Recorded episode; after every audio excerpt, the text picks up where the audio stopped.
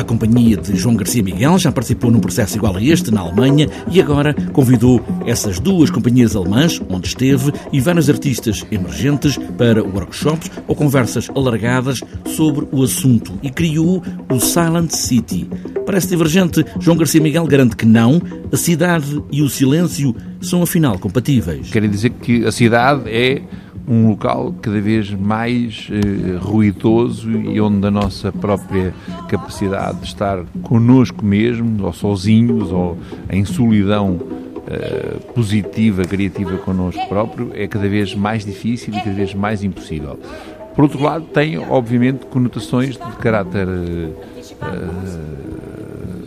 político, diria, metafórico, nesta ideia de que uh, a cidade também é uma forma de silenciar um grande número de vozes, não é? Um trabalho que é apresentado agora ao público em vários locais do Teatro Ibérico, que serve também como visita guiada a esta antiga igreja, agora na liturgia da performance. No fundo, usámos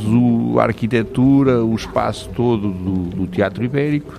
e vamos propor às pessoas para fazer também uma visita à, àquilo que é mais íntimo e mais profundo no próprio uh, edifício, nesta igreja, uh, não sendo só uma visita à plateia, sentarem-se e ver um espetáculo no palco, mas também tem visitas aos camarins, no fundo os, os espetáculos, as pequenas ações passar-se-ão num percurso mais ou menos circular que entra e sai, as pessoas entram, percorrem as várias salas, os vários locais